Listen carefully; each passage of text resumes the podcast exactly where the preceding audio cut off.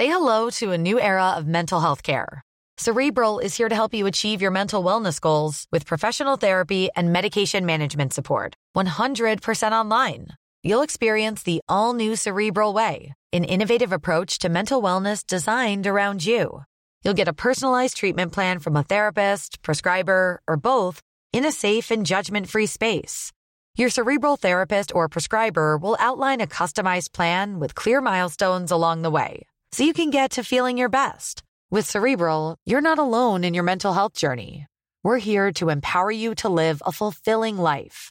So take that first step towards a brighter future and sign up today at cerebral.com slash podcast and use code ACasts to get 15% off your first month. Offer only valid on monthly plans. Other exclusions may apply. Offer ends July 31st, 2024. See site for details.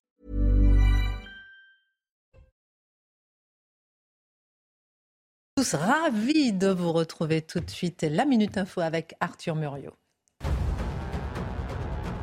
Une importante rixe a eu lieu cette nuit à Garges-les-Gonesse. Elle opposait deux quartiers, celui de Lamartine et celui des Doucettes. En tout, une trentaine d'individus se sont affrontés à l'aide de bâtons et de battes de baseball. Sept personnes ont été blessées par balle. La police a identifié cinq suspects. Ils sont activement recherchés. La concentration dans l'atmosphère de gaz à effet de serre atteint des records en 2021. C'est ce qu'indique l'agence américaine d'observation océanique et atmosphérique. Avec 414,7 parties par million, les émissions de gaz à effet de serre n'ont jamais été aussi élevées depuis au moins un million d'années. Demain, le prix du litre d'essence va baisser. La ristourne de l'État passera de 18 à 30 centimes, valable sur tous les carburants. Elle s'appliquera dans toutes les stations-service de France. Une réduction temporaire à partir du 1er novembre. Elle redescendra à 10 centimes. L'équipe d'inspection de l'Agence internationale de l'énergie atomique est arrivée dans la ville de Zaporizhia en Ukraine, alors qu'il se trouve à près de 50 km de la centrale nucléaire. Le directeur de cette délégation a déclaré vouloir éviter un accident nucléaire. Ils se rendront demain à la centrale nucléaire et veulent y établir une présence permanente. Merci beaucoup, mon cher Arthur. Au sommaire ce soir, alors que la France a vu grandir, naître, grandir, pardon, puis fuir l'imam Iqiyoussen, la France qui a protégé jusqu'alors celui qui n'a jamais voulu être français. Mais pourquoi certains se retournent-ils contre les valeurs de la France? Et pourquoi le droit se retourne-t-il parfois contre la France? La France a-t-elle finalement une générosité condamnable? L'édito de Mathieu Boccoté. L'ancien président Mikhail Gorbatchev est mort. Le russe que l'on aimait ne vient-il pas rappeler par son décès qu'il était en quelque sorte l'anti-Poutine? Pourquoi est-il si acclamé? Gorbatchev versus Poutine, est-ce la Russie faible et la Russie forte? Quelle réalité L'édito de Guillaume Bigot. Personne n'oubliera Colantes. C'est juste de fait qui contraste avec ce qui est supposé être l'univers carcéral. Mais qu'est-ce qui se cache derrière cet après-midi de karting et de piscine? Quel est le réel enfer des prisons au quotidien? Le décryptage de Charlotte Dornelas. Le Trocadéro à Paris est devenu le symbole de meeting politique et d'espoir de victoire. Mais qu'est-ce que ce Trocadéro Dressé en l'honneur d'une victoire militaire française, Marc Menor raconte le 31 août 1823. À 45 ans, Giorgia Meloni est à trois semaines d'être la première femme à la tête du gouvernement italien, sauf qu'on l'accuse d'être d'extrême droite, sauf qu'elle veut lutter contre la délinquance, sauf qu'elle a brandi une vidéo floutée de viol d'une Ukrainienne par un autre migrant au cœur de sa campagne. En quoi montrer le réel est-il coupable? L'édito de Mathieu Boccoté. Une heure pour prendre un peu de hauteur sur l'actualité avec nos mousquetaires E, E, E, E, S. C'est parti. Ah non Ah non Je quitte la table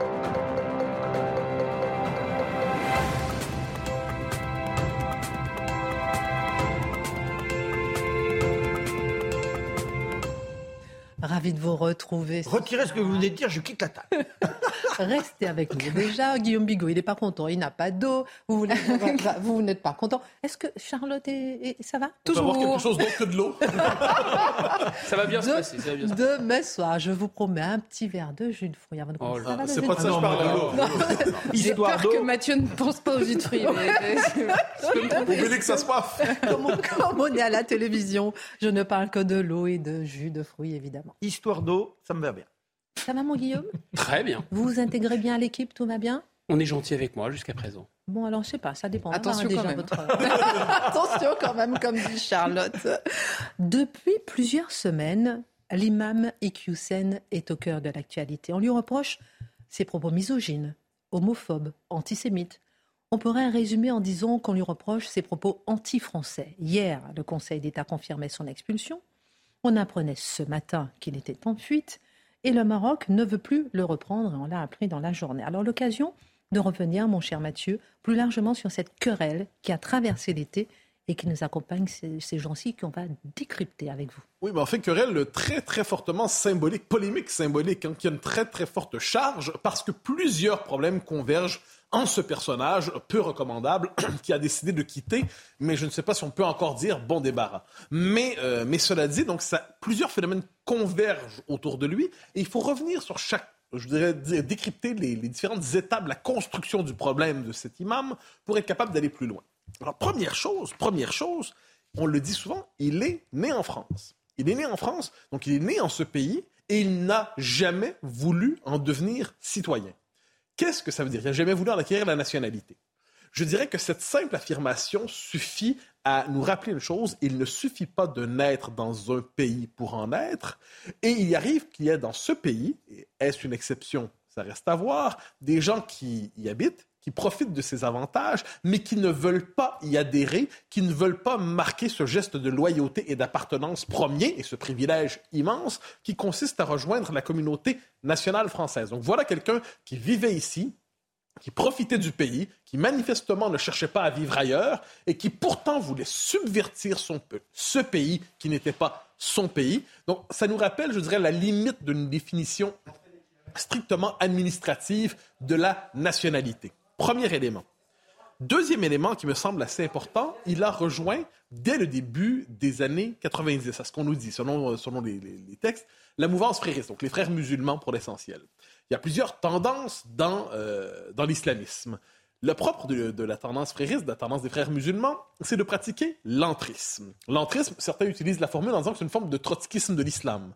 C'est-à-dire, qu'est-ce qu'on entend par là? C'est qu'il s'agit de pénétrer les institutions, il s'agit de s'y glisser, il s'agit d'utiliser les institutions d'un pays, donc sans les confronter directement, mais chercher à les instrumentaliser en fonction de la, conception particulière qu'ils se font de l'islam. Donc on est dans une situation très particulière où on instrumentalise le pays d'accueil qui, qui, on le voit en ce moment encore une fois, puis on le voit depuis des années, est désarmé politiquement, est désarmé symboliquement, est désarmé culturellement devant ceux qui savent instrumentaliser les libertés offertes, qui savent instrumentaliser les droits consentis, qui savent instrumentaliser la citoyenneté, qui savent instrumentaliser la nationalité même quelquefois. Troisième élément, ça faisait plusieurs décennies que ce cher monsieur faisait son travail de destruction, de subversion, de déconstruction, de retournement finalement des libertés offertes par la France contre la France. Donc ça nous rappelle une chose. On n'est pas devant un problème récent. À moi, ce qui me frappe quelquefois, c'est cette idée qui vient surtout dans la classe politique que tout ça euh, remonterait à Samuel Paty ou ça remonterait à Charlie Hebdo. Au pire, ça remonterait à il y a quelques années avant, mais on oublie à quel point ça s'inscrit sur plusieurs décennies. Sur plusieurs décennies. Et là, c'est à ce moment, euh, Gérald Darmanin condamne euh, l'imam en disant, globalement, il veut en faire un symbole. Un symbole dans la lutte contre le séparatisme. C'est le terme utilisé. Mais est-ce qu'on doit vraiment parler de séparatisme pour parler d'un tel discours? Probablement, on dit séparatisme parce qu'on ne veut pas nommer directement islamisme. Un séparatisme, c'est une catégorie générale qui permet d'éviter de nommer une idéologie en particulier. Mais la question qu'on doit se poser, c'est est-ce vraiment du séparatisme ou n'est-ce pas davantage une volonté de conquête? Et je pense que c'est l'erreur d'analyse trop souvent que font les autorités politiques, aussi quelques chercheurs, et plus largement c'est dans le discours médiatique, on accuse des gens de vouloir se retirer de la société, alors qu'en fait, ils ne veulent pas, ils ne veulent plus se retirer de la société. Ils cherchent à s'emparer de la société. Ils cherchent à s'emparer des institutions. Ils cherchent à s'emparer des populations. Ça, faut pas l'oublier. Il y a des musulmans en France. La question est de savoir prêteront-ils allégeance à la France ou à l'islamisme? C'est une question qui est fondamentale aujourd'hui partout en Occident. Que font les islamistes? Ils cherchent à islamiser, au sens idéologique, les musulmans, à faire en sorte que leur fidélité première ne soit pas à leur pays, mais à une conception absolutiste et conquérante de l'islam. Alors, on voit tout ça ensemble, et la question qu'on pourrait se poser devant l'imam Iqiyoussen, c'est peut-être pas euh, comment peut-on réussir à le faire déguerpir, comment peut-on faire en sorte qu'il fuit, comment peut-on faire en sorte qu'il décampe, qu'il dégage. Mais la question, c'est plutôt comment se fait-il qu'il soit entré ici? Comment se fait-il qu'il ait réussi à mettre les pieds? Comment se fait-il en fait qu'il ait été, selon ait pu s'installer en ce pays? J'aime bien comment vous dites comment euh, il a réussi à entrer ici, alors que vous dites justement qu'il est né ici. Eh Qu'est-ce ben que vous entendez par là? Eh ben, Là, c'est fondamental, parce qu'on pourrait dire effectivement comment il est rentré. Ah ben, il est né ici. Il est né ici. Autrement dit. À l'ombre de la République. Ah ben oui, ah, oui mais c'est peut-être le bon terme d'ailleurs. Hein. Mais, euh, euh, mais ce qui est fascinant, c'est qu'il est né ici, donc il est né manifestement dans un environnement institutionnel, culturel, sociologique, où ce qu'il voulait dire, ce type de discours antisémite, hostile aux femmes, hostile aux homosexuels, hostile à la France, hostile à l'Occident. Franchement, on aurait envie de dire, mais qu'est-ce que tu fais ici, bonhomme? Je veux dire, sans-toi pas obligé de rester dans un pays que tu détestes autant. Ah, il t'offre protection, il t'offre liberté, il t'offre l'occasion de mener ce travail de subversion. On commence à comprendre, bonhomme. Alors, quoi qu'il en soit, cet imam euh, naît ici, donc il y a un environnement qui permet tout ça. Le premier élément, on le dira sans fond, on le dira mille fois, mais on le dira tant qu'il faudra le dire, c'est évidemment l'élément démographique. Il y a, on est passé par les vagues successives d'immigration massive, il y a une masse humaine aujourd'hui suffisamment grande qui crée les possibilités d'un communautarisme, soit de repli, soit conquérant. Donc la masse humaine est désormais présente pour que puisse apparaître, même si ça représente une minorité des musulmans, cette minorité est suffisamment présente démographiquement, sociologiquement, pour être capable de générer de tels comportements, de les normaliser et de permettre à ceux qui sont dans cette idéologie d'en faire la promotion. Donc il y a cet élément-là il y a aussi le fait des minorités radicales. Et ça, c'est l'accouplement toxique. Une masse humaine et de l'autre côté, des minorités radicales résolues à faire l'histoire. Et on se retrouve quoi devant. C'est quoi le, génie politique de la mouvance des frères musulmans? C'est qu'ils sont très patients. Ils se disent bon, on ne gagnera pas dans quatre ans, on ne gagnera pas dans cinq ans, on ne gagnera pas dans dix ans. Mais nous, on pense en siècle. Or, dans un siècle, vos institutions à vous démocrates libéraux occidentaux sont tellement faibles, sont tellement décomposés, sont tellement désubstantialisés qu'on va être capable de les instrumentaliser. Et c'est au nom de la démocratie qu'on va vous imposer notre conception de l'islam. C'est au nom de la démocratie et de la laïcité même, j'y reviendrai, qu'on va vous imposer notre conception de la communauté. Nous allons, autrement dit, vous dominer par vos propres moyens. C'est quand même très fort. Autre élément qu'il faut mentionner, je crois, c'est notre propre fatigue devant cela. Ça fait 40 ans, honnêtement, qu'on voit croître la question du communautarisme islamiste, en France en particulier, en Europe aussi, mais en France, on l'a vraiment vu. Je pourrais dire en Grande-Bretagne aussi, on l'a bien vu. Le constat est répété, le constat est refait, le constat toujours revient, et chaque fois, c'est un étonnement premier. Ou alors un étonnement fatigué. Ah oui, ah oui, ça nous frappe. Eh le fait est que le pouvoir politique s'est désarmé mentalement, juridiquement, culturellement au fil du temps, on a vu le problème croître, et plutôt que de s'opposer à ce problème, plutôt que de chercher à déconstruire les conditions matérielles, symboliques, idéologiques du progrès de l'islamisme, qu'est-ce qu'on a fait? On a toujours descendu nos attentes en matière d'intégration, on a ramené à la baisse nos attentes en matière d'assimilation pour ne pas s'avouer que ça ne fonctionnait pas. Et au même moment, au même moment, croissait partout dans les sociétés occidentales et en France aussi, le développement d'un appareil juridique qui représente une souveraineté de substitution à la souveraineté politique classique, la souveraineté populaire. Donc le pouvoir s'est décomposé, le pouvoir s'est vidé de sa substance, les autorités ont capitulé pour différentes raisons, hein. parce que c'était plus simple de confier ça aux tribunaux et aux juges, parce qu'on croyait que c'est une forme de progrès la multiplication des droits reconnus, parce qu'on croyait que c'est un progrès de consentir au lobby droit de l'homme toujours plus d'autorité. Mais le résultat, c'est quand vient le temps d'expulser, des gens qui manifestement sont hostiles à ce pays et qui n'en sont même pas citoyens, eh bien, on est désarmé. Imaginez les efforts immenses engagés pour expulser un imam Iqwisen, un. Alors, le problème, c'est pas une seule personne. Il y a plusieurs personnes qui sont dans une situation soit d'illégalité, tout simplement. Il y a un problème de base. Si vous n'avez pas le droit d'être en ce pays, normalement, ça pose, cause problème. Mais là, on est en plus devant quelqu'un qui n'est pas citoyen, qui n'est pas, pas de la nationalité, mais qui a en plus une logique, une pratique de subversion. Et tout ça pour être capable de le chasser. Et au moment où on se dit qu'on en a peut-être les moyens, le Maroc dit non merci, désolé, on ne le reprend pas. Donc, il y a une forme de paralysie juridique dans laquelle on s'est jeté, mais euh, le, fait, le résultat, c'est de l'impuissance politique. Deux autres éléments qui doivent être mentionnés. Euh, je pense que et ça me paraît central. On un petit tour de table hein, tout à l'heure parce que je crois que tout le monde a envie de réagir. Le lobby de l'État de droit. Vous écoute religieusement. Au-delà de l'État religieusement. Oh. Alors, au-delà de l'islam, il y a le lobby en tant que tel de l'état de droit. On a vu la Ligue des droits de l'homme, je la cite, qui regrette cette décision, celle de l'expulsion par le Conseil d'État, regrette cette décision en ce qu'elle s'écarte de la stricte application des principes intangibles du droit et ouvre ainsi la voie à une extension du champ d'application des expulsions au détriment des droits fondamentaux. Traduction, l'état de droit, dans les faits, sert aujourd'hui à normaliser la présence, donc leur conception de l'état de droit, d'un islamisme conquérant. Puis, dernier élément qu'il faut peut-être mentionner, eh bien, regardez le discours de la France insoumise. La France insoumise se comporte par rapport à cet islamisme sous le signe d'une puissance de collaboration. Une puissance, pas au sens historique du terme. je laisse de côté la Deuxième Guerre mondiale. il, faut, il faut être capable de prendre les mots en les détachant de ce, concept, ce contexte. Mais on voit plusieurs figures de la France insoumise, et là, c'est merveilleux de contradiction, se porter à la défense d'un homme qui tient un discours qui les révulse fondamentalement. Ils utilisent tous les moyens de l'état de droit dans leur esprit pour défendre le droit à ce qu'ils appellent l'homophobie, euh, l'antisémitisme, le discours anti-femme. Donc là, ils sont pris. C'est quoi leur contradiction? C'est qu'ils ont un électorat musulman, 69% aux élections présidentielles, à euh, l'élection présidentielle, c'est pas mal, mais cet électorat ne partage pas les valeurs des bobos urbains et de la gauche mondaine euh, et qui se reconnaissent si bien dans la France insoumise. Comment réussir ce grand écart entre, d'un côté, euh, un électorat qui est fondamentalement, je dirais, réactionnaire, pour reprendre leur vocabulaire, dans les valeurs, et au même moment un discours hyper progressiste et masculé quand vient le temps d'utiliser la puissance de l'État, eh bien, disons que tout ça va très mal. Dernière question pour rebondir justement ce que vous disiez. Euh, rapidement, qu'on puisse faire un tour de table. Prenons la question justement plus largement, puisqu'on a vu que Europe 1 euh, révélait hier euh, qu'une note de renseignement territorial analysait l'engagement de la mouvance des frères musulmans en faveur de Jean-Luc Mélenchon lors de la présidentielle. Que décrypter? Alors, mouvance plus largement, mais je dirais même des islamistes de différentes tendances.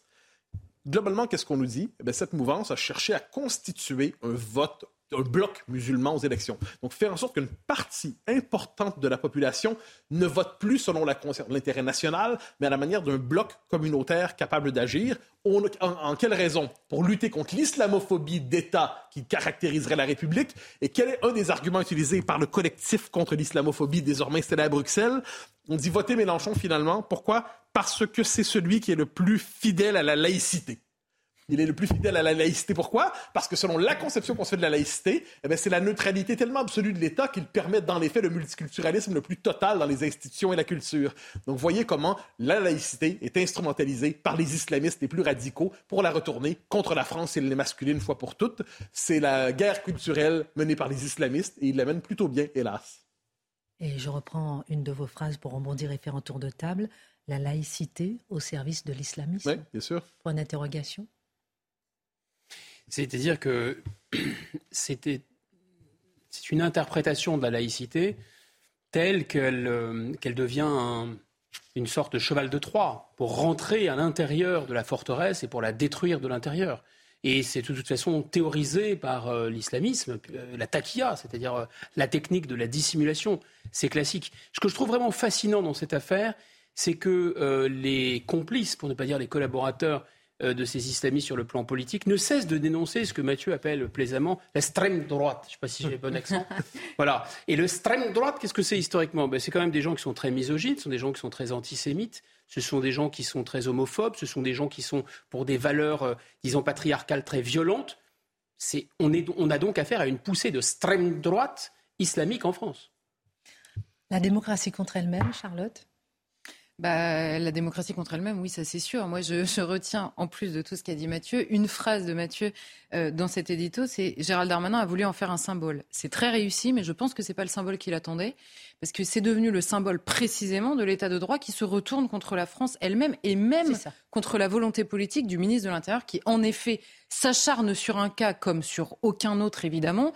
Donc vous imaginez bien qu'en effet, cet imam qui aujourd'hui même si on le retrouve, on ne peut plus l'expulser, puisque le Maroc a suspendu, en effet, son laissez-passer consulaire. Donc même avec la volonté affichée, médiatisée pendant des semaines euh, du ministre de l'Intérieur en exercice, ça devient impossible avec même l'aval du Conseil d'État. Vous imaginez bien qu'en effet, alors là c'est la démocratie, en tout cas l'état de droit tel qu'il est euh, instrumentalisé euh, par les, obsédés des droits en fait individuels de préférence, si ce sont ceux des délinquants, qui se retournent contre la France, ça c'est clair. Euh, Mais la lèpre... Ensuite, on peut réagir encore. Prenons le temps. la lèpre, elle est beaucoup plus profonde que ça. qu'il soit là, qu'il soit pas là, qu'il y ait une dizaine d'imams qui soient évacués, ça va changer quoi? Dans les esprits aujourd'hui, la corruption, elle est totale. Les enseignants, j'en ai entendu plusieurs ici et là, passant d'une radio à l'autre, qui disaient Moi, je ne parlerai plus de blasphème, moi, je ne parlerai plus de ça, ça en cours, ça, ça, ça provoquerait un conflit avec les élèves. Donc, on adapte en fonction de cet entrisme, on adapte l'éducation. Ça montre bien que notre État n'existe plus en tant que tel, que notre République elle est en déliquescence totale et que nous acceptons et que tous les politiques, à de très rares exceptions près, servent ce système-là au nom de je ne sais trop quel humanisme. Vous vous rendez compte la déraison dans laquelle le principe d'inversion totale que l'on applique depuis des années, et Mathieu a raison, ça fait des dizaines d'années, mais je vous dis aujourd'hui, vous pouvez partir à la chasse à ceux qui sont les figures de cet entrisme, mais sur le fond, on est déjà dans cette gangrène qui a emporté les individus. Et là, à moins de prendre des mesures drastiques, de dire dorénavant, la laïcité, elle a une définition originelle, reprenez l'histoire, on va vous donner des cours d'histoire pour vous rappeler comment on est arrivé là, il n'y a que comme ça, en étant ferme, que l'on pourra peut-être reconquérir un minimum. On est sur la bonne voie, certainement, avec Gérald Darmanin. Non, non, justement parce qu'il est dans la conciliation. Il suffit d'écouter son ancienne complice Marlène Schiappa, qui, elle, là, estime qu'il est normal que l'on se promène avec un voile, et lui-même aussi, il le dit. Mais qui vit par la com, meurt par la com, un peu, quand même. Un côté râteau ou arroseur arrosé, si vous voulez. Bon, bon, bon. Merci en tout cas pour euh, cet édito, euh, mon cher Mathieu. Avec vous, Guillaume, euh, on va euh, prendre un petit peu le large avec l'international au moment où des experts de l'énergie atomique arrivent en ce moment pour donner des conseils afin d'éviter une catastrophe nucléaire à Zaporizhzhia, au moment où la peur de la guerre ressurgit comme jamais. La mort de, Michael, de Mikhail Gorbatchev rappelle que la Russie a eu en fait euh, à sa tête un autre profil finalement que Vladimir Poutine. Ses réactions unanimes d'admiration et de regret dans la communauté internationale finissent quand même par interpeller. Bah, je pense que effectivement, vous avez raison, c'est unanime, c'est admiratif, il y a une pointe de nostalgie et on ne peut pas comprendre ces réactions, en tout cas unanimes à l'Ouest, parce qu'en Russie, ils n'ont pas l'air de le regretter tellement, qu'il y ait sans le contexte. Et le contexte, c'est celui d'une Russie qui est à nouveau menaçante. Et donc finalement, Gorbatchev, il profite d'un effet contraste. Euh, en creux, il y a bien sûr la figure de Vladimir Poutine. Et on admire d'autant plus Gorbatchev mort qu'il est une sorte d'anti-Poutine finalement. Ça c'est facile de le montrer. Gorbatchev, c'est celui qui voulait se rapprocher de l'Occident. C'était la politique de Perestroïka. Il voulait limiter l'Occident. Tandis que Vladimir Poutine, lui, au contraire, il a dérivé loin de l'Occident. Il veut s'éloigner de l'Occident décadent. Gorbatchev, c'était quelqu'un de chaleureux. Il voulait convaincre les journalistes. Il voulait séduire euh, ses interlocuteurs. Vladimir Poutine, regardez comment il reçoit euh, la chancelière allemande. il sait, c'est les techniques du KGB, il sait qu'elle a peur des chiens, il lui montre un chien. Enfin, vraiment, il veut faire peur, finalement, cet homme. Et il y arrive. Gorbatchev, c'est quelqu'un qui jouait la transparence. C'est le terme glasnost, et ça, sa politique, ça veut dire transparence en russe. Et euh, au début, le système soviétique n'était pas du tout transparent, mais quand il y a eu l'incident gravissime, l'accident gravissime de Tchernobyl, il a joué cette transparence. Regardez ce qui se passe aujourd'hui avec Zaporizhzhia. Au contraire, Vladimir Poutine joue le secret, c'est l'homme du KGB. Gorbatchev, c'est bien sûr le prix Nobel de la paix, c'est l'homme de la paix. Il a fait la paix notamment en Afghanistan, en retirant les troupes euh, euh, soviétiques en 1988, tandis que, eh évidemment, Poutine, et quel effet contraste, lui, il a fondé sa carrière sur la guerre, la guerre en Tchétchénie, la guerre en Syrie, la guerre en Géorgie, et bien sûr aujourd'hui la guerre en Ukraine. Gorbatchev, c'est l'homme qui arrête la guerre froide, et on ne parle de globalisation et de mondialisation, je vous signale, que depuis la fin de la guerre froide. Et donc, c'est lui qui a permis finalement le sentiment d'unification de la planète. Qu'est-ce que fait Vladimir Poutine par effet contraste? Précisément fracturer le monde, recréer une fracture entre d'un côté la Russie et la Chine et de l'autre les pays occidentaux. Bref, on est en train de faire une statue de plâtre de Gorbatchev en en faisant une sorte d'anti-Poutine. Mais les Russes ne le regrettent pas beaucoup. Qu'est-ce que vous pensez, vous, justement, de cette euh, opposition un peu manichéenne des deux personnages? Que effectivement la réalité est tout de même beaucoup plus, beaucoup plus complexe, mais surtout qu'au cœur de, de ce panégyrique, ça repose quand même sur deux énormes contresens et deux énormes anachronismes historiques. D'abord, on, nous présente Gorbatchev comme le tombeur du communisme. Mais je pense que là, rien n'est plus faux, finalement. C'est Boris Yeltsin qui a effondré le communisme, pas du tout Gorbatchev. Gorbatchev, lui, était communiste, il a assisté jeune aux obsèques de Staline. Gorbatchev a été lancé par euh, Andropov, qui était vraiment un pur soviétique, ultra bolchevique, euh, qui était son poulain. Il c'est, vraiment rien d'autre qu'un un bureaucrate soviétique. Jusqu'au bout, il est resté communiste. Quand il a été reçu par le pape, il y a une anecdote célèbre, il, a tenu à ce que sa femme soit habillée en rouge, le rouge du communisme. Voilà, pour montrer qu'il restait des représentants du communisme. Ce communisme, il a compris qu'il était en danger. C'était un homme pragmatique, c'était un technicien, un agronome, et il a compris que, voilà, il était très mal parti, ce communisme. Et donc, il fallait s'ouvrir au monde occidental pour télécharger, comme on dirait aujourd'hui, des technologies, pour télécharger, pour injecter un peu des protéines de capitalisme et pour le renforcer, exactement ce qu'avait fait Lénine en 1921 avec la nouvelle politique économique. C'était ça, finalement, Gorbatchev. C'était l'idée d'ouvrir un peu le communisme pour le sauver et pour qu'à la fin, le communisme triomphe. On peut se demander d'ailleurs si on ne le regrette pas parce que certains ne font pas le deuil de ce soleil rouge euh, d'octobre, si vous voulez. Deuxième, deuxième anachronisme, deuxième contresens formidable, on le présente comme, le tombeur du mur de Berlin, et voire encore plus anachronique comme celui qui aurait détruit l'Union soviétique. Là aussi, c'est complètement faux. C'est Boris Yeltsin qui a eu la peau de l'Union soviétique, et c'est Boris Yeltsin qui a fini d'achever le système. En fait, en 1989, Gorbatchev est en visite en Chine. Donc, il va voir ses collègues communistes. il n'est pas d'accord avec eux sur le fait d'ouvrir et de, disons, d'ouvrir démocratiquement le système. Les Chinois veulent l'ouvrir économiquement, mais sûrement pas politiquement. Et on lui montre la muraille de Chine, on fait visiter la muraille de Chine, comme c'est classique en Chine pour un visiteur, et il dit, bon, c'est un très bel ouvrage, mais il y a trop de murs entre les hommes dans le monde aujourd'hui. On est en 1989, et quelques mois plus tard, c'est l'effondrement du mur de Berlin. Alors on a dit, mais oui, mais c'est parce que ces paroles ont été prononcées, comme les trompettes de Générico, ça a fait s'effondrer le mur de Berlin. Mais pas du tout.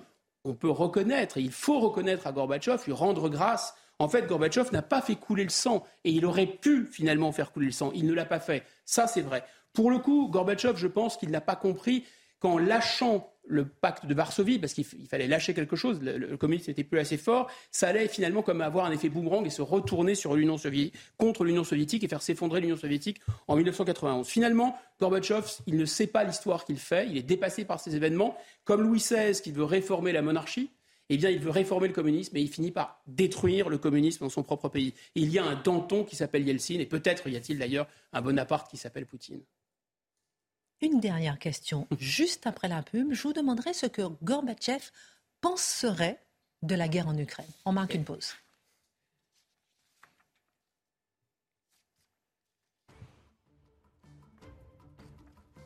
Mais lui, il était tout de suite, la Minute Info, Arthur Muriot, et on continue avec Gorbatchev et Poutine. Une étude révèle que le nombre de bébés secoués a doublé en région parisienne lors de la pandémie de Covid-19. La mortalité liée à ce phénomène aurait été multipliée par 9. La détresse psychosociale liée au Covid-19 expliquerait en partie ces chiffres. Le syndrome du bébé secoué, la forme la plus grave de maltraitance et de négligence envers les enfants. L'obtention de visas sera plus compliquée pour les citoyens russes voulant se rendre sur le territoire de l'Union européenne. Les ministres des Affaires étrangères de l'UE ont décidé de suspendre l'accord sur l'assouplissement du régime des visas avec la Russie. Réunis à Prague, ils ont convenu que les relations avec Moscou ne pouvaient pas rester inchangées. Au lendemain de la mort de l'ex-dirigeant de l'URSS, Mikhail Gorbatchev, sa fille annonce que ses funérailles auront lieu samedi à Moscou. Pour le moment, on ignore encore si la cérémonie sera privée ou nationale. Merci beaucoup, cher Arthur Muriot, pour la Minute Info. Revenons à euh, Gorbatchev, euh, mon cher Guillaume. Il aurait pensé quoi de cette guerre en Ukraine? D'abord, on ne peut pas faire parler les morts, c'est quand même assez indécent. Et c'est quelqu'un qui, depuis qu'il était retiré des affaires, et ça faisait longtemps, mais 1991, était quasi tombé, non pas dans l'anonymat, mais il était resté extrêmement discret, il parlait très peu. Mais enfin, certains n'hésitent pas à le faire parler. Et notamment, euh, j'ai lu ça, il y a, il y a un, producteur de télévision hongrois qui s'appelle Janos Zolker, qui se présente comme un de ses proches, qui a dit à un journal suisse en août dernier, Michael, Michael condamne fermement la guerre de la Russie en Ukraine, et ceci depuis le début, parce que sur un plan personnel, il est très affecté, sa mère était ukrainienne, et parce qu'il a mis fin à la guerre froide. Sauf que ce n'est pas lui qui parle, on le fait parler, en quelque sorte. Alors tâchons de ne pas tomber dans ce travers, et il y a quelques citations peut-être qu'on peut, j'ai retrouvées, et puis surtout, il faut un peu réfléchir. D'abord sur l'action de Vladimir Poutine. Vladimir Poutine, c'est quelqu'un d'abord qui était un pur produit du système soviétique, euh, auquel Gorbatchev était extrêmement attaché, mais c'est surtout quelqu'un qui a un peu réglé son compte à l'ennemi personnel de Gorbatchev, qui n'était autre que Boris Yeltsin. Alors c'est vrai, on en parlait tout à l'heure aux antenne, que par ailleurs, euh, Poutine était aussi le poulain de Yeltsin. Sauf que lorsque Poutine est arrivé aux affaires en 2000, la Russie était dans un état apocalyptique. l'espérance de vie était en chute libre, il n'y avait plus d'ordre public, c'était véritablement un État failli. Et Gorbatchev a gardé vraiment une rancœur terrible contre Poutine. Il a vu d'ailleurs, euh, très peu de temps après que, euh, que, que, que Yeltsin se soit installé dans son bureau, il a vu qu'il était ivre-mort dans son bureau. Et donc le fait qu'un Vladimir Poutine ait restauré l'État et l'ordre en Russie, ça m'étonnerait que ça ait déplu à Gorbatchev. Et de toute façon, Gorbatchev a dit à l'agence Interfax en 2015 Je prendrai fermement la défense de la Russie et de son président, absolument convaincu que Poutine défend aujourd'hui mieux que quiconque les intérêts de la Russie. J'insiste, on est en 2015, c'est-à-dire au lendemain de l'opération qui a permis à la Russie de récupérer la Crimée. Ensuite, sur la guerre en Ukraine, maintenant, c'est une autre question qu'on pourrait se poser. Qu'aurait-il pensé? Ah, Parce qu'il était à demi ukrainien. Mais l'argument est tout à fait réversible. Parce que malheureusement, que ça nous plaise ou non, du côté russe, hélas, c'est très euh, triste pour les Ukrainiens qui veulent être indépendants, mais du côté russe, ils le vivent, cette guerre, comme une sorte de guerre de, sécession, comme une espèce de guerre civile, finalement. Ensuite, quand on regarde la manière dont Gorbatchev a réglé la question de Tchernobyl, il a, en fait, on le sait, il a sacrifié des hommes pour éteindre ce, réacteur nucléaire, c'était une catastrophe terrifiante. Il a pris des, Lettons, il a pris des Arméniens, il a pris des Azéris, mais il a aussi pris des Russes, et il les a sacrifiés euh, euh, pour éteindre la centrale en, euh, en, Ukraine. Et pourquoi il a fait ça? Parce qu'il considérait qu'ils étaient tous fidèles à la patrie soviétique. Donc s'il était, un raisonnement par récurrence, s'il croyait que les Lettons, les Russes et les Azéris étaient d'un même peuple, évidemment qu'il croit sans doute que les Russes et les Ukrainiens appartiennent à un même peuple. Ce qu'il a dit d'ailleurs, c'est qu'il était tout à fait favorable à l'intervention en 2014 et la dernière apparition publique de Gorbatchev, c'est le 24 décembre 2021, pour les 30 ans de la chute de l'URSS. Et voilà ce qu'il a dit à propos des États-Unis d'Amérique et de l'Occident. Ça leur est monté à la tête, parlant de la victoire dans la guerre froide, ça leur est monté à la tête l'arrogance, l'autosatisfaction, la guerre froide peut revenir. Voilà ce qu'a dit Gorbatchev, voilà le testament de Gorbatchev. En un mot, il a écrit qu'il pensait, à la fin de, en, en 1990, il disait C'est formidable, car nous sommes à un moment où tous les peuples qui constituent l'URSS sont dans cette possibilité, potentialité de faire un peuple.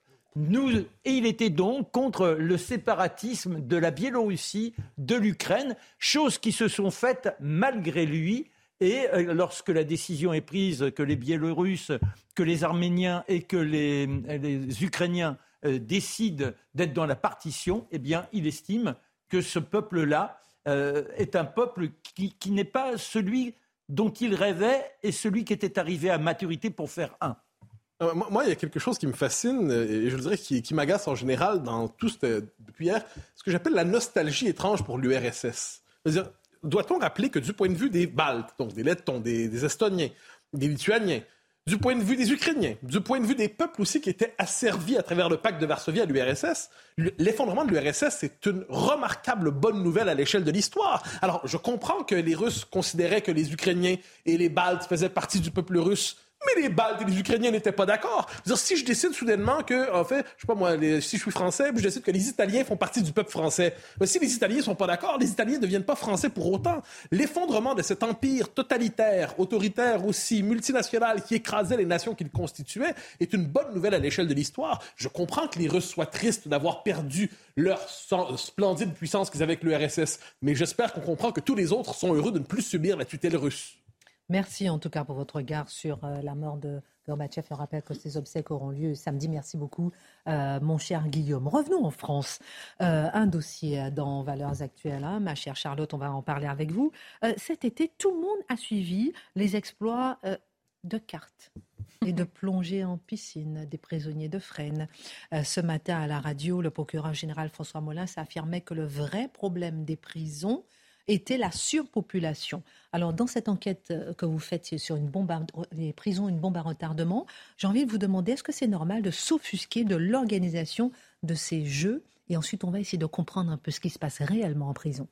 Oui, parce que ce matin, en effet, euh, euh, François Molin répondait en disant le vrai problème, c'est la surpopulation. Alors, on a l'impression qu'il y a une opposition qui me semble assez inutile, parce qu'il y a une différence de perception et de sujet par rapport à la prison entre la question et la réponse. Cette activité de karting a été jugée par la plupart des gens à la fois scandaleuse. Alors on pourrait dire c'est apparemment anecdotique, mais c'est en réalité très révélateur. Et c'est ça qui me qui m'intéressait dans la chose. Alors déjà pour euh, clore le débat de est-ce qu'il faut des activités ou pas en prison, est-ce que c'est nécessaire? Le seul la seule nécessité de ces activités en prison, c'est de préserver ou d'entretenir un, un esprit sain pour les prisonniers en vue de la réinsertion. Or on comprend bien que ces activités telles qu'elles se déroulent, le but n'est pas la réinsertion dans la société, mais l'achat de la paix civile en prison. C'est une toute autre, une toute autre perspective. Il y a beaucoup d'activités, on le voit parmi celles-ci, enfin celles-ci euh, parmi euh, les activités, qui sont d'abord coûteuses pour des prisons par ailleurs sous-dotées. C'est peut-être ça le plus indécent, euh, et qui n'ont rien à voir avec le but affiché. Cela dit, et en même temps, François Molins a raison. Euh, la surpopulation carcérale a des conséquences, et, c'est un problème qui là est structurel et qui a des conséquences absolument dramatiques, d'abord en prison, mais aussi à l'extérieur de la prison et pour la société tout entière. Alors bon, j'ai mis quelques chiffres, mais on a 69 000 détenus en France pour 60 000 places. Ça donne un peu une idée. Et euh, il y a euh, certaines prisons, c'est assez inégal. Je vous donne un exemple. La pire, elle est près de Bordeaux. Il y a 742 détenus pour 350 places. Donc, la, première question qui vient en tête, c'est la question du traitement des détenus eux-mêmes. J'arriverai ensuite à ce qui nous concerne tous. Et là, il ne faut pas tout confondre. En effet, la prison est une privation méritée de liberté, pas de dignité dans la, manière de vivre. Alors, on a l'habitude de voir tourner des vidéos et certains prisonniers sont au Club Med, notamment ceux qui s'y trouvent et qui se retrouvent avec euh, euh, leurs copains et qui font exactement ce qu'ils veulent.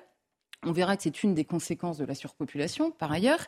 Mais il y en a aussi d'autres, et, ce sont des reportages hein, vus euh, des yeux. Il y en a qui vivent dans des cellules humides, à quatre, sur des matelas, entre les rats et les champignons sur les murs, avec des douches qui ne fonctionnent pas et pas d'eau dans les toilettes. Donc moi, je ne sais pas, mais un pays obsédé par le droit, tel que nous l'a décrit tout à l'heure Mathieu, est-ce que ce pays-là, qui est la France aujourd'hui, n'est pas capable de comprendre que le droit basique à la dignité humaine en prison des prisonniers est plus important que le droit à faire du karting une après-midi alors qu'on a été condamné pour viol ou pour meurtre. ça a l'air d'être euh, difficile de le rappeler, ça me semble assez évident. Et en effet, au-delà de la question des détenus eux-mêmes et de la manière dont ils vivent en prison, se pose la question euh, des conséquences de cette surpopulation pour toute la société.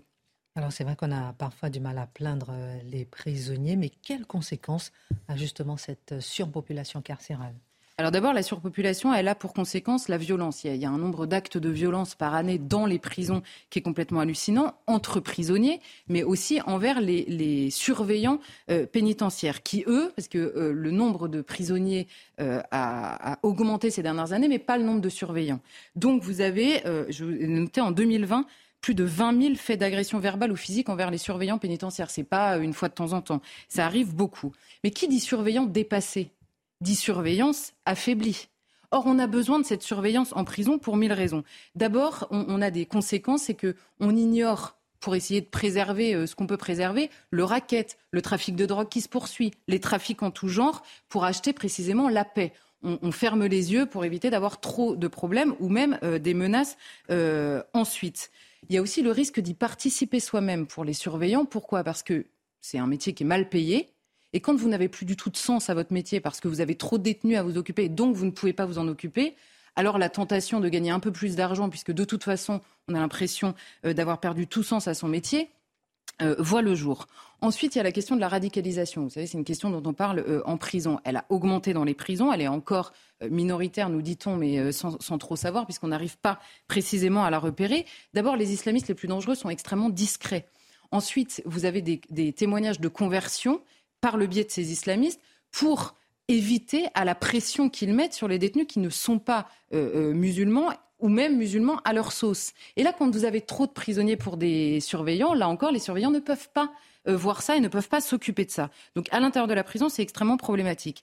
Sur la question de la réinsertion, ça l'est aussi. Or, la réinsertion, il ne faut pas la voir comme certains la voient, comme une dette qu'on aurait envers les prisonniers. La société n'a pas de dette en prison envers les prisonniers. C'est l'inverse qui se passe. C'est le prisonnier qui a à payer sa dette. On oublie en revanche, bah oui, on l'oublie et on parle de la réinsertion que de ce point de vue-là. Mais la réinsertion, elle peut être vue comme un investissement de la société pour elle-même. Le prisonnier qui va sortir de prison, on peut, par une bonne réinsertion, une bonne préparation à son retour dans la société, éviter de, futures victimes. Ça paraît évident, mais là encore, on peut voir la réinsertion plutôt de ce côté-là. Alors la réinsertion qui est compliquée, ça donne beaucoup plus d'impunité puisque les surveillants ne surveillent, euh, enfin, ont du mal à surveiller. L'abandon des vrais prisonniers méritants en prison, puisqu'on ne s'occupe pas d'eux non plus mhm. et on ne prépare pas leur réinsertion non plus. Et en sortant, c'est pire. Et on nous dit parfois il faudrait une prison qui rende les gens meilleurs. Alors il faut voir d'abord qui rentre en prison, parce que c'est bien gentil l'idéalisme. Il faut voir qui rentre en prison. Et la prison, c'est la société en pire. Donc ce qu'on n'arrive pas à gérer dans la société, mais la seule question de l'autorité, imaginez bien qu'en prison, ils sont euh, débordés.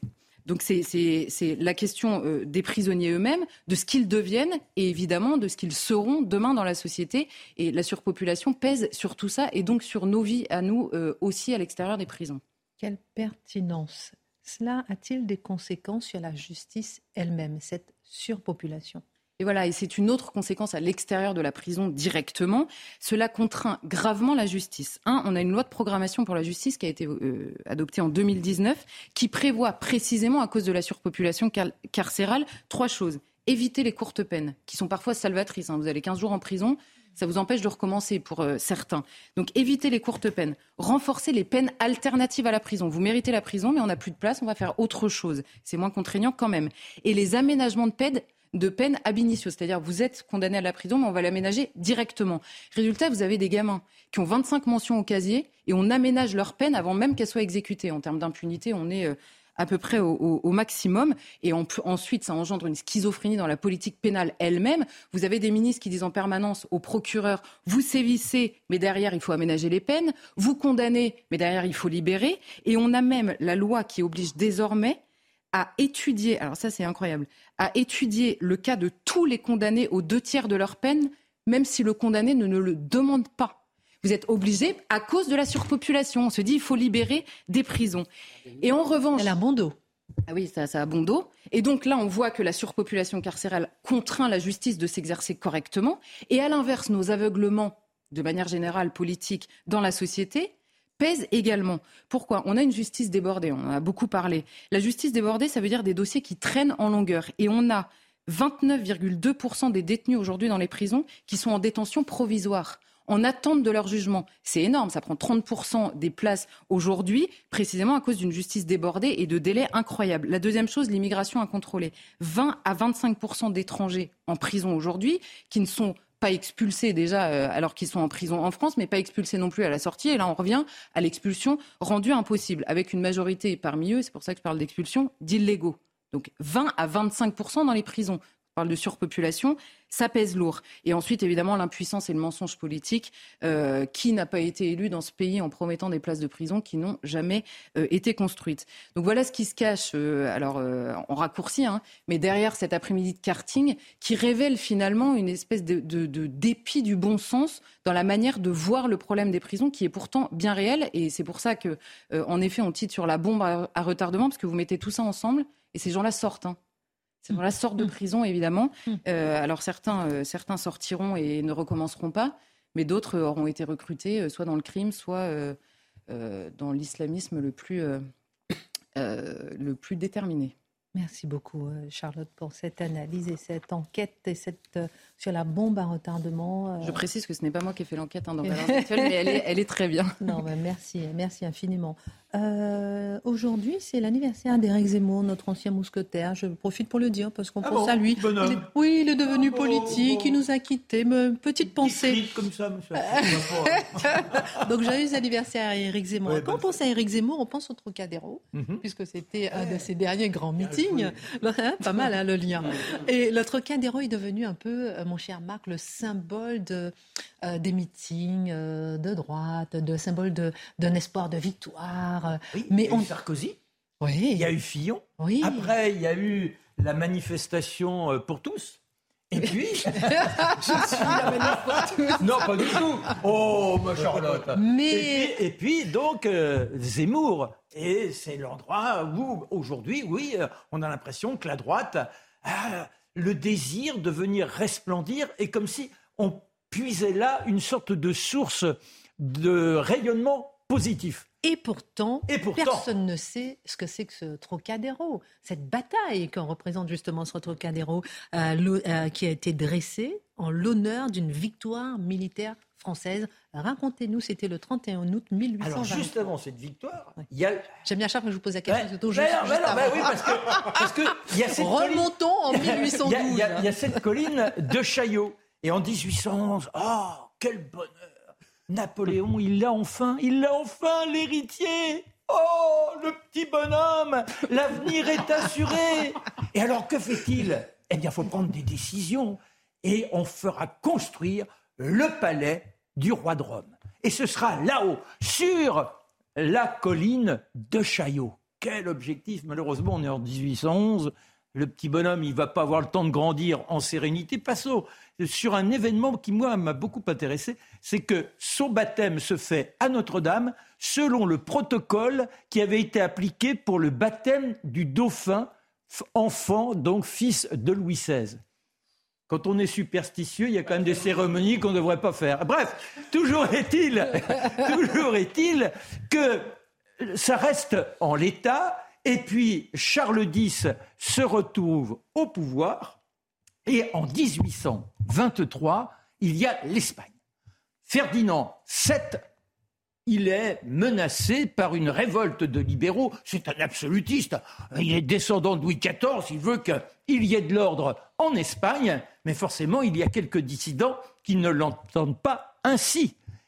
Et il perd les élections, se retrouve dans une situation de prisonnier. Il contacte la Sainte Alliance. Et là, on se tourne vers la France. Est-ce que vous ne pourriez pas monter une expédition Faire en sorte que l'arrière-petit-fils d'Henri IV puisse être sur place? Et Charles X, mais oui, au nom de Saint-Louis, il nous faut partir dans cette expédition, restaurer Ferdinand VII sur son trône. Alors, euh, il y en a un qui est heureux comme tout, il jubile, il est content, c'est Chateaubriand. Lui, les ultras, bah oui, vive le roi, il n'est pas question d'avoir ces pouilleux euh, qui menacent l'autorité royale qui est en train de se reconstituer partout en Europe. Et on déploie néanmoins une armée de 95 000 hommes que l'on appelle pour les Espagnols, ce sont les 100 000 de Saint-Louis, puisque Charles X a dit c'est au nom de Saint-Louis que l'on part. Qui est à la tête des troupes? Eh bien, le duc d'Angoulême. N'oublions pas, en ces années-là, on a quand même une armée, elle n'est pas dépenaillée comme au moment après la Révolution, mais c'est une armée en délabrement, parce que c'était l'armée de l'Empire, on n'a pas eu le temps de la reconstituer. Et puis on a dégagé tous ceux qui ne sont pas ralliés, on les a dégagés, et on a fait émerger qui? Bah, Les immigrés, ils reviennent, ils disent, mais nous on veut des galons. S'il n'y avait pas eu révolution, on serait, on serait des officiels, on donne des galons à des gens qui n'ont aucune expérience. Et le duc d'Angoulême, il fait partie de cela. Et ils n'ont pas les capacités, heureusement.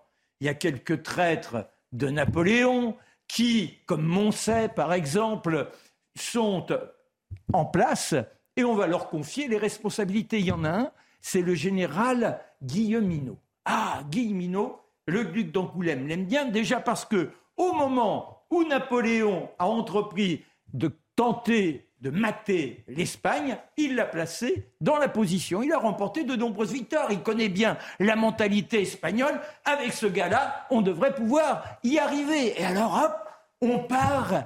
Et le roi se trouve du côté de Cadix. La belle de Cadix. Bon, je ne vais pas faire Luis Mariano. Et il y a une petite presqu'île qui est la presqu'île du Trocadéro, où se sont réfugiés les libéraux. Ils sont plus que 1500 déterminés, mais malheureusement, ils voient bien qu'ils sont en train de tout perdre. Et nos Français qui se disséminent, menés par Guilleminot. Dans l'ombre, on a le duc d'Angoulême qui piaffe de pouvoir crier victoire. Et la victoire, elle va venir comment? Mais on n'a pas une marine suffisante. Je vous ai dit, on n'est même pas très bien équipé. En revanche, il y a la détermination grâce à ce général Guilleminot. Et puis, on profite de la marée basse pour dire à nos soldats Allez les gars, à la baïonnette, comme au beau vieux temps, on n'a pas besoin de canonnade, il suffit d'avoir le courage. Et hop, ils partent là dans les flots à moitié retirés et on fait tomber les 1500 résistants qui meurent pour certains, mais il n'y a pas tant que ça, il y a 150 morts, il y a 1300 prisonniers, et c'est comme ça que le fortin du Trocadéro tombe. Et Charles X, en 1826, décide de reconstituer cette victoire extraordinaire. Quel courage, on a été sublime sur le sur la colline de Chaillot. En France On a donc en France. Alors, on fait partir nos soldats, comme si on remimait la situation, du champ de Mars pour qu'ils conquièrent le fortin en carton-pâte qui a été érigé. Et c'est plus tard, bon, alors ce, comme ce fortin en carton-pâte, forcément, il ne tient pas bien debout, mais on va construire un autre palais de Chaillot pour l'exposition coloniale de 1878. C'est- Là encore, ça ne durera pas. Et en 1937, c'est le palais de Chaillot tel qu'on le connaît aujourd'hui qui est érigé sur la place du Trocadéro. On a oublié le roi de Rome, petit bonhomme. Merci, euh, mon cher pour euh, cette plongée dans l'histoire du Trocadéro euh, que, effectivement, peu de personnes connaissent. Qu'est-ce qui vous fait sourire, là, en douce? Ben non, je regarde si Charlotte elle me donne une bonne note. Tous les soirs, c'est elle qui me dit. hein. Alors, beau, Charlotte, la note. réfléchir. Soyez sage. En prison, Stage surpopulation. de karting. Ah, ça, je suis heureux. ou, ou piscine, ou piscine, ou piscine. Alors, les Italiens iront aux urnes le 25 septembre. Ça, vous le savez euh, certainement pour des élections anticipées. Au cœur de cette campagne, on assiste à la percée de Giorgia Meloni. Rappelons qu'elle était ancienne ministre de, de Berlusconi, hein, c'est de la, de la jeunesse. Et elle dirige le parti Frères d'Italie, qui pourrait bientôt arriver en tête de la coalition euh, de droite si la tendance se maintient. Ça nous intéresse beaucoup, nous, en France, euh, parce que c'est une histoire sordide de viol qui est en train de faire basculer la campagne. On peut tirer beaucoup de leçons. Dites-nous pourquoi. Oui, en fait, euh, on peut placer le projecteur sur ce qui se passe en Italie parce que plusieurs éléments devraient nous intéresser. Je reviendrai sur l'histoire que vous avez évoquée, l'histoire de viol qui bouleverse la campagne. Mais d'abord, quelques réflexions sur la politique italienne. Qui on considère souvent, avec raison, que euh, l'Italie, c'est un peu le laboratoire politique de l'Europe. Pour une raison toute simple, c'est un pays avec une souplesse institutionnelle, ceux qui sont critiques diront une instabilité institutionnelle très marquée, qui fait en sorte qu'il oblige aussi les partis à fonctionner sur le mode de la coalition. Donc, premièrement, un nouveau parti qui émerge peut facilement réussir à s'imposer à l'Assemblée. Euh, les conditions institutionnelles favorisent la nouveauté politique. Ensuite, ou l'innovation politique. Ensuite, ensuite, les partis qui doivent fonctionner en coalition sont obligés de s'entendre et de se parler. Donc, on a beau se crier des insultes, des euh, fascistes, communistes, tout ça, en dernière instance, il faut se parler pour créer une coalition. Donc, ça nous oblige finalement à un esprit de modération, alors que dans d'autres systèmes institutionnels, il est plus facile de laisser dans les marges ceux qui sont jugés infréquentables. C'est aussi un pays qui a poussé probablement le plus loin le phénomène populiste dans ses différentes dimensions. On peut penser au populisme de la Ligue, qui est à l'origine de la Ligue du Nord, qui est un populisme identitaire et régionaliste, qui est devenu un populisme nationaliste, dans, euh, pas de manière négative, au sens euh, qui embrasse l'ensemble de l'Italie. On peut penser aussi au populisme euh, du mouvement 5 étoiles, qui lui, se, une forme de populisme ni de gauche ni de droite, qui se veut la protestation du peuple contre les élites. Donc c'est le pays qui sacralise la figure du peuple sous le signe du populisme. Mais c'est aussi inversement l'envers, je dirais, de cette instabilité relative. C'est aussi le parti qui a misé ces dernières années sur le gouvernement technique. Qu'est-ce que c'est le gouvernement technique? C'est le gouvernement des techniciens qui, au-delà des humeurs euh, étranges et louches et condamnables du peuple qui serait pas assez responsable pour se gouverner lui-même, on envoie des techniciens qualifiés pour gouverner euh, et en abolissant les clivages politiques, on dit finalement, assumez- agitez-vous à l'Assemblée, mais sur le fond des choses, les, les gouvernements compétents, donc les super technocrates finalement, vont gouverner. Donc pays hyper démocratique dans son rapport au peuple, mais pays qui a un rapport trouble à la démocratie quand vient le temps de confier aux experts le gouvernement des choses. Gardons ça à l'esprit. Autre élément, donc on l'a dit, Giorgia Meloni émerge en ce moment. Je ne reviendrai pas sur le, sur le détail de son parcours, on y reviendra quand les élections seront terminées. Je dis une chose simplement, ces dernières années, ces derniers temps, il y avait une forme de rassemblement de l'ensemble de la classe politique italienne sur le mode de la- du consensus de la coalition large pour être capable de gouverner le pays. Elle était la seule à être dans l'opposition. Et aujourd'hui, elle tire profit justement de ce positionnement dans l'opposition. Si on qualifie son parti, on pourrait dire que c'est un parti national conservateur. Ses adversaires, la classe à l'extrême droite, disent que c'est post-fasciste. Elle, elle dit pas du tout, elle dit national conservateur. Frère d'Italie. Pourquoi on s'y intéresse en ce moment de manière particulière? Ah, Parce que c'est apparu dans la campagne. Eh ben oui, eh, c'était ma mise en scène. non, non, non, mais ça nous intéresse grandement, Alors, passé? Hein, on ça commence prélude. Que s'est- que s'est-il passé? Eh bien, une scène a eu lieu, une scène banale, pourrait-on dire, en Europe aujourd'hui. Euh, une, mig- euh, une réfugiée ukrainienne s'est fait agresser et violer dans la rue par un migrant, par un demandeur d'asile. Et, euh, et la scène a été filmée. Hmm. La scène a été filmée. Alors là, plusieurs journaux l'ont diffusée, mais elle-même, Giorgia Meloni, a diffusé la vidéo en disant voilà l'insécurité telle que nous la connaissons aujourd'hui en Italie. Flouté. Et là, oui, elle est- floutée, vous avez tout à fait raison. Alors ça fait évidemment scandale, c'est une scène atroce, c'est une scène horrible. Mais qu'est-ce qui se passe? Certes, plusieurs à gauche disent oui, on condamne le viol, oui, mer- merci, c'est gentil de le faire, mais on condamne surtout la diffusion de la vidéo. Autrement dit, on condamne non seulement ce qui arrive, mais surtout le fait qu'on sache ce qui arrive. Et là, je vais citer par exemple le journal Le Monde qui a rapporté ici les événements. Euh, je vais la phrase est assez fascinante. Dimanche, il y a- quelques jours. Dimanche 21 août, une femme ukrainienne de 55 ans a été violée par un demandeur d'asile en, plein- en plein centre-ville de Plaisance. Cet horrible fait divers aurait pu en rester là et faire l'objet de quelques lignes dans la presse. Mais la scène insoutenable a été filmée par un témoin et publiée sur les réseaux sociaux. Fascinant quand même. Autrement dit, On aurait pu en rester là. Autrement, on aurait pu en rester là, on aurait pu ne pas en parler. Pourquoi s'embêter, s'emmerder avec cette histoire qui aurait pu rester dans quelques lignes dans un journal régional? Eh bien, pourquoi? Parce que ce fait divers n'est pas un fait divers. C'est un fait social, c'est un fait culturel, c'est un fait politique, c'est un fait d'époque. Et là, elle pose ça. Donc, la, la réaction, ça- la question qui est tout de suite posée, c'est mais pourquoi devrait-on censurer de telles images? Pourquoi devrait-on s'interdire de les diffuser? La gauche, globalement, l'accuse d'électoralisme, hein, de, de, d'aussi de, de sensationnalisme. On s'empare d'un événement pour être capable de créer à partir d'un fait divers un événement politique majeur. La vraie question à travers cela, c'est dans quelles conditions peut-on, oui ou non, diffuser de telles vidéos en politique? Très intéressant. Dans un instant, on va répondre à cette question. On va marquer une pause avec la Minute Info et puis on revient parce que c'est intéressant d'appliquer ça un peu en France et de Ah, bien voir un peu euh, les dérives et puis l'étiquette d'extrême droite. La Minute Info, Adrien Spiteri. Marine Le Pen a écrit à Elisabeth Borne, l'ex-candidate du RN à la présidentielle, demande à la Première ministre une session extraordinaire du Parlement face à la crise énergétique. Selon Marine Le Pen, cette crise est désormais hors de contrôle. Elle critique par ailleurs le Conseil de défense consacré à cette problématique qu'Emmanuel Macron réunira ce vendredi. En août, l'inflation a atteint 5,8% sur un an, selon une première estimation dévoilée par l'INSEE. Une baisse de 0,3% par rapport au mois de juillet, qui s'explique par le ralentissement des prix de l'énergie. En revanche, les prix euh, des produits manufacturés et de l'alimentation s'accélèrent. À partir de jeudi, les propriétaires de deux roues motorisées devront payer pour stationner leur véhicule à Paris. Une mesure qui répond à des enjeux climatiques et de santé publique selon la municipalité. Face à ces mesures, la Fédération des motards en colère annonce poursuivre sa résistance. Le bureau doit décider prochainement des actions à mener dans la capitale. Et puis Strasbourg va fermer ses musées deux jours par semaine. Une annonce faite ce mercredi par la maire Europe Écologie Les Verts de la ville pour faire face à la crise. Les horaires seront également réduits avec une fermeture entre 13h et 14h tous les jours d'ouverture.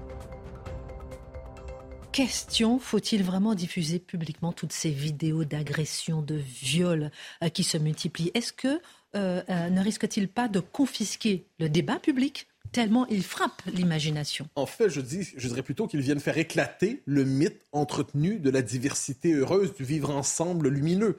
On constate aujourd'hui, personne ne va réduire évidemment la diversité à de telles scènes, évidemment, mais on constate le lien confirmé de mille manières entre immigration massive, délinquance, ainsi de suite. Eh il faut quelquefois que ça soit mentionné. Donc, ces vidéos servent à révéler publiquement de vraies difficultés. Qu'est-ce qu'on doit noter, cela dit? C'est que certaines vidéos, puis là, élargissons un peu. Quelles vidéos devrait-on diffuser ou non? Eh bien, pensons à la vidéo du petit Island, hein, quand il y a eu les vagues, euh, c'était sur un tout autre contexte. Là, il fallait que cette photo qui était bouleversante, qui était crève-cœur, qui était effrayante, il fallait, cette, cette photo, en fait, elle devait être diffusée par tous pour qu'on comprenne l'horreur, justement, de ce qui arrivait. Mais quand il y a les, les attentats à Nice, quand ensuite il y a les euh, là on ne veut pas montrer les photos. À Barcelone, on ne veut pas montrer les photos. Et plus largement, les pouvoirs publics souvent cherchent à cacher la réalité. Qu'on pense à la euh, à, à Francfort, en, pour la Saint-Sylvestre en 2016, si je ne me trompe pas, qu'on pense aussi à la chapelle Pajol, qu'on pense à plusieurs événements comme ceux-là. Lorsque la réalité trouble ceux qui veulent à tout prix nous faire euh, chanter l'histoire de la diversité heureuse, il y a une manipulation du réel qui consiste à le dissimuler. Ces histoires, ces vidéos, ces photos servent quelquefois à une forme de rappel brutal du réel. Cacher cette réalité. Que je ne saurais voir. Excellente suite de programme sur CNews. Merci beaucoup à tous. À demain.